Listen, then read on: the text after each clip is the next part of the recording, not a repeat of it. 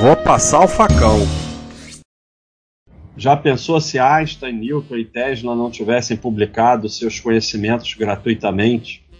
Estaríamos atrasados décadas. Os três viviam de. de quê? Einstein não publicou nada gratuitamente. Ele era contratado por uma faculdade americana que não pagava salário a ele, simplesmente pagava tudo que ele queria. Como ele se dedicava ao trabalho o tempo todo, o custo era baixo. Não sei se pagava. A história que eu vi é essa. Ele então dava moradia para ele, dava comida, ele comia onde quisesse, a faculdade pagava. Então, aonde que é de graça? Newton, não sei os detalhes, mas pelo que eu sei, ele viveu até uma certa idade, então ele devia comer, devia dormir em algum lugar. Então, sabe? É... e assim, sempre vai ter exemplo de exceção, sempre. Mas é, é... quando a gente ouve um bode, isso aí veio do bode, nada é de graça. Você tem duas opções. Você pode tentar evoluir com as coisas que foram ditas no bode que eu mostrei que diversas coisas que acham que é de graça não é de graça, ou você, e aí com isso você evolui, ou você pode prosseguir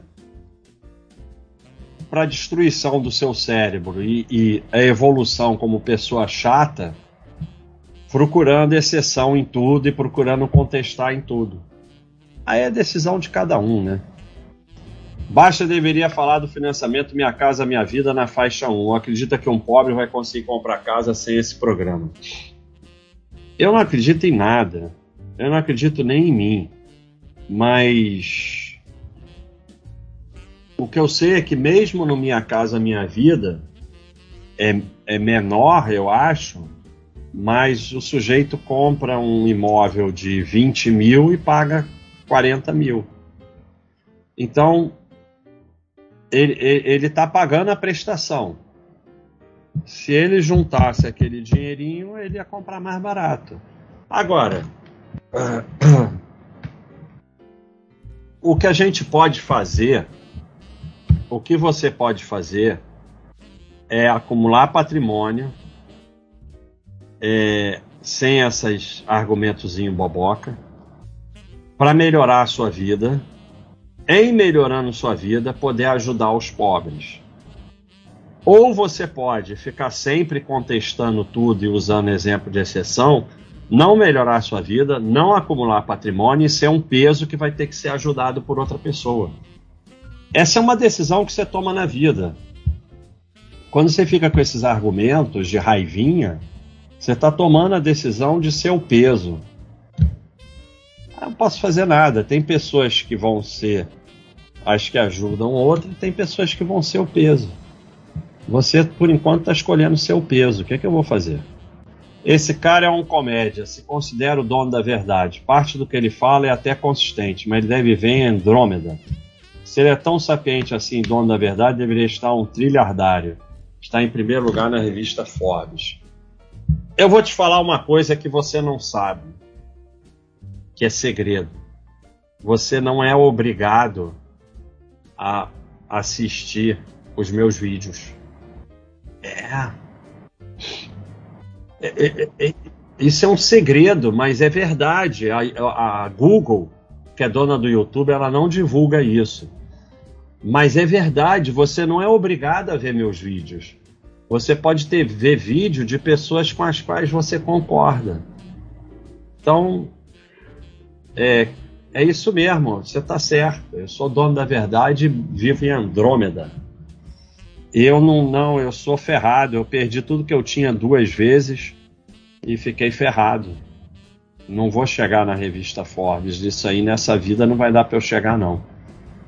Mas é isso, né? Eu fico fazendo meus videozinhos aqui. Tem gente que gosta, tem gente que não gosta. Os que não gostam, eu agradeço muito, porque olha que legal. Eu agradeço muito aos que gostam. Não estou renegando vocês, pelo amor de Deus. Mas os que não gostam merecem um agradecimento especial, porque o cara assiste meu vídeo mesmo sem gostar, faz esse sacrifício ainda vem aqui e comenta.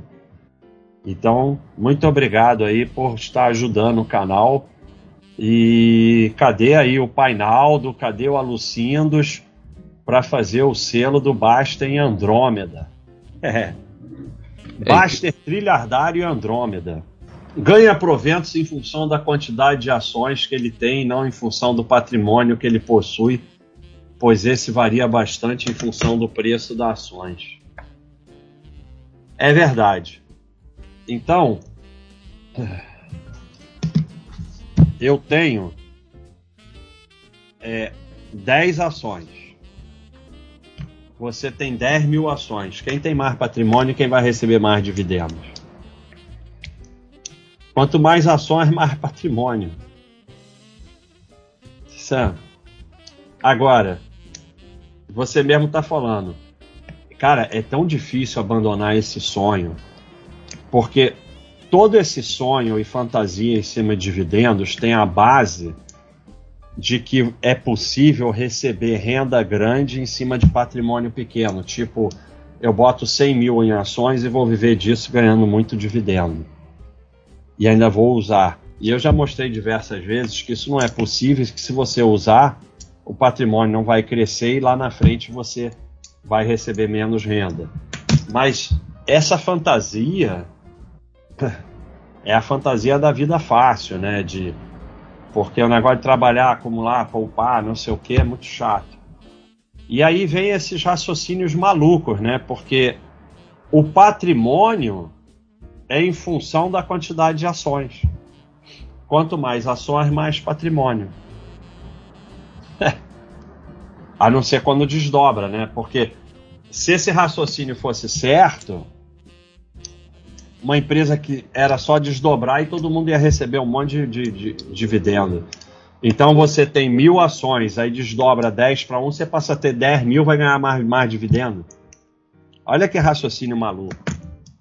Então, é, a renda em geral de um patrimônio, ela é um percentual do patrimônio, ela é proporcional ao patrimônio. Quanto maior o teu patrimônio, mais renda. Não tem como você fugir disso. Não tem. Sabe, quem, quem ganha mais aluguel? Um cara que tem um imóvel de 10 milhões ou um cara que tem cinco imóveis, cada um de 20, de 50 mil? Quem ganha mais? Aluguel. Ou de 10 milhões, é claro. Então é sempre patrimônio, nunca é quantidade. E quantidade de ação Aí você fala, ah, varia em função do preço de ação. Sim, varia. No longo prazo, acumula, é, acompanha lucro. Se você tiver ação de empresa boa, teu patrimônio vai crescer e você vai receber mais dividendos. Se for empresa ruim, pode ter milhões de ações que teu patrimônio vai crescer e não vai receber dividendo porque a empresa vai indo pro buraco, não vai dar lucro, você não vai receber dividendo. Então, não tem jeito não tem jeito, nunca vai fugir, que é ligado ao patrimônio. E falo essas coisas para você, para você continuar nessa obsessão por dividendos, gerando patrimônio e entregando o teu patrimônio para o mercado. É isso aí, é a hora do facão.